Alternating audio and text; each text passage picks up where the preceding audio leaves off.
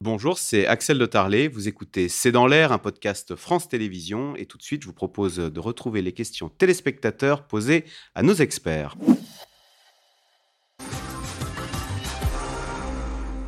Alors, de quel type d'armes les Ukrainiens ont-ils actuellement le plus besoin pour lutter contre l'envahisseur russe? Amiral alors... Euh, écoutez, euh, pour l'instant, me semble-t-il, ce sont les attaques de drones et de, et de missiles sur euh, leurs infrastructures qui paraissent les plus menaçantes. Donc euh, c'est la couverture antiaérienne qui est déjà donne de très bons résultats. Moi, si j'en crois ce que je lis, il y a près de la moitié des, missiles russes et peut-être même de plus en plus. D'ailleurs, on voit, on voit. Euh, euh des missiles antimissiles. Des missiles. Oui, oui, tout à fait, missiles antimissiles, mais à court, longue portée, etc. Donc euh, ça, ce sont les Américains qui le, leur fournissent. Non, pas que, pas que. Les Français aussi. Les Français fournissent des batteries de Crotal, par exemple. Donc non, non, on commence à leur avoir fourni assez rapidement d'ailleurs, mais il faut croire que c'était déjà anticipé, si vous voulez. Quand, quand il, quand il y a une attaque de missiles et qu'une semaine après arrivent des, systèmes antimissiles, ça veut dire qu'il y a déjà un mois ou deux que tout le monde avait déjà fait à Rammstein, par exemple, l'état des lieux, qu'est-ce qui va menacer la Ukraine, attention, il faut... Voilà. Donc si vous voulez... En termes d'armes, il y a des enseignements qui sont en train d'être tirés. Euh, par exemple, on a peut-être moins besoin d'avions de chasse, plus besoin euh, de drones, je ne sais pas, hein, Très au hasard. Vous avez tout à fait raison. Euh, le problème des drones en particulier qui nous touche, puisque nous, en France et, et en Europe aussi, mais nous étions euh, un peu en retard dans ce domaine-là. Euh, encore que nous avons des capacités à, euh, fabriquer et à, produire des, drones hyper véloces dans, pas trop longtemps, mais nous avons un certain retard. retard. D'ailleurs, il a fallu nous équiper auprès des États-Unis pour avoir des drones Reaper au Mali en particulier. Et dépendre d'un pays, c'est même extrêmement important parce que pendant très longtemps, nous avions ces drones qui repéraient tout ce qui se passait, mais nous ne pouvions pas les armer alors que les parce qu'ils étaient américains Parce qu'ils étaient américains et que les Américains nous interdisaient de les armer.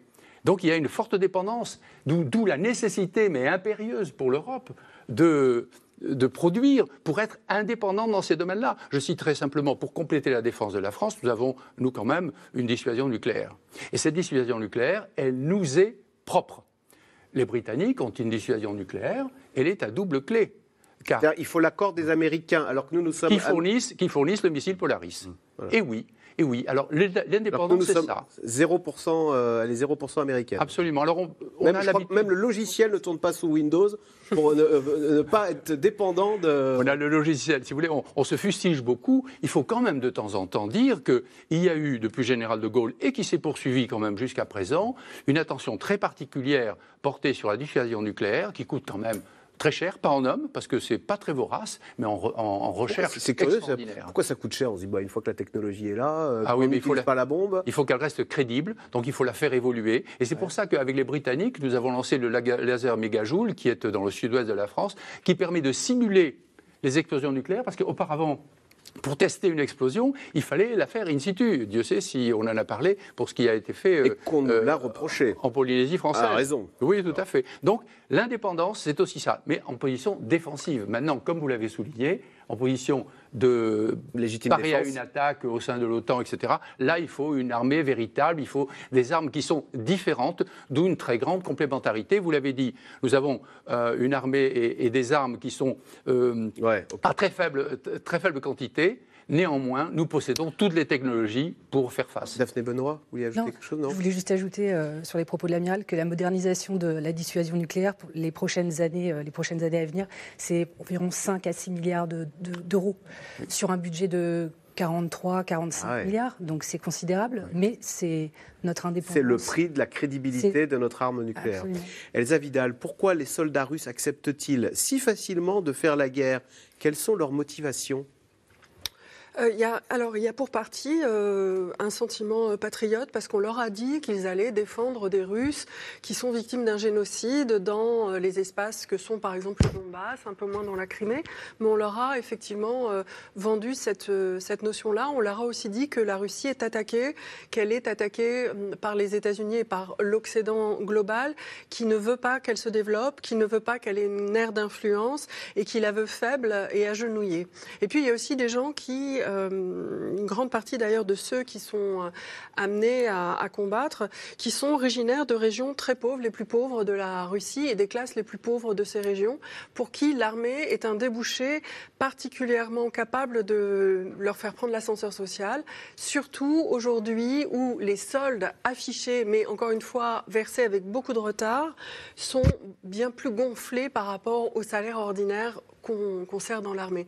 Et enfin, euh, voilà, ils permettent peut-être de faire vivre des familles qui sont dans une misère, euh, dans une très grande misère. Il faut se rendre compte que certaines de ces régions, qui font jusqu'à 80% des combattants, sont des régions euh, où on dépend du budget fédéral quasiment entièrement, où il y a très peu d'infrastructures, où il n'y a pas du tout de perspective.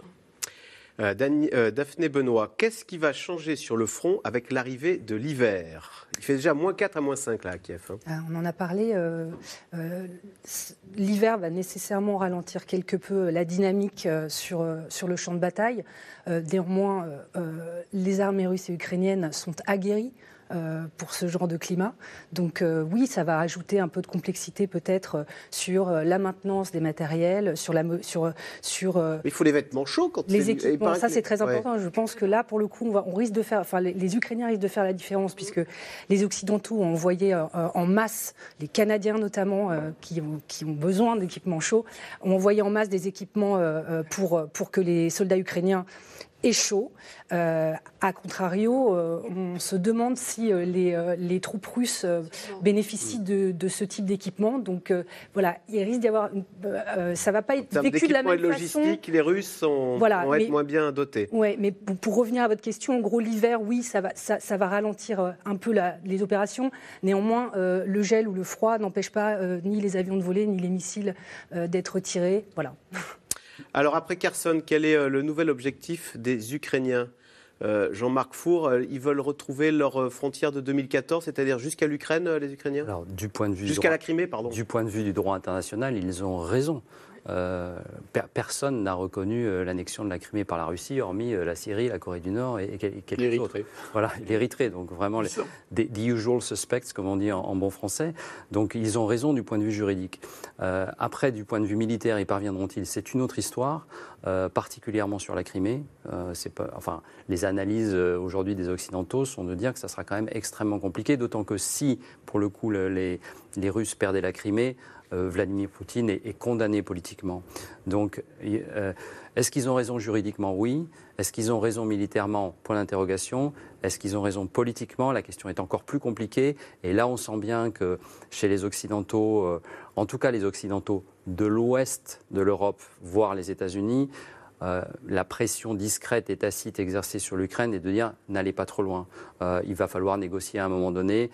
Ne soyons pas jusqu'au boutiste. C'est un vocable utilisé par la diplomatie occidentale pour qualifier l'attitude des pays de l'Est de l'Europe. Parce qu'on a peur de la réaction de l'ours. Exactement. La Pologne et les pays baltes, notamment, euh, considèrent, et ça peut se comprendre, que la menace russe est telle qu'il faut en finir une bonne fois pour toutes avec la Russie. Et donc, ils sont dans une logique, entre guillemets, jusqu'au boutiste. Donc, il y a trois, c'est pour ça qu'il y a trois dimensions à, à la réponse à votre question. C'est la dimension juridique, la dimension militaire, la dimension politique. Et la réponse n'est pas forcément la même selon le terrain sur sur lequel on se place. Emmanuel Macron euh, va téléphoner, non, à Vladimir Poutine? Alors, il est censé l'appeler là, euh, d'ici à, son départ, d'ici à son départ pour les États-Unis, qui est prévu mardi en fin de journée. Euh, oui, ils se, sont déjà appelés des dizaines de fois. Hein. Il, y a tout, il faut penser qu'il continue d'y avoir des contacts. Et, alors, et, c'est une bonne chose, malgré tout, à mon avis, qu'il continue d'y avoir des canaux de discussion. Il y a des canaux de discussion euh, à, ce niveau des, chefs d'État, mais il y a aussi des canaux de discussion à, l'échelon, j'allais dire, inférieur. Il y a des discussions entre les Ukrainiens et les Russes. On a tendance à penser qu'ils ne se parlent pas. Mais non, il y a des canaux de discussion sur certains sujets bien précis. Par exemple, on a vu aujourd'hui qu'il y a eu à nouveau un échange de prisonniers, je crois, 9 contre 12. donc il faut bien se parler pour arriver à un échange de prisonniers. Il y a un autre sujet sur lequel il y a des discussions en ce moment c'est euh, la centrale de Zaporizhia. Euh, la, tentative pour essayer de créer un périmètre de sécurité afin qu'il n'y ait pas d'incident nucléaire, notamment sur le refroidissement. Il y a des discussions en cours en ce moment, y compris avec les Russes. Donc il y a toujours des canaux de discussion. Hein. on n'en est pas à rien non plus. Hein. merci beaucoup d'avoir participé à cette émission. Merci d'avoir écouté C'est dans l'air. Comme vous le savez, vous pouvez désormais écouter l'intégrale, mais aussi l'invité ou vos questions à nos experts. Tous ces podcasts sont disponibles gratuitement sur toutes les plateformes de streaming audio. Et pour le replay vidéo, c'est sur France.tv, bien évidemment. À bientôt.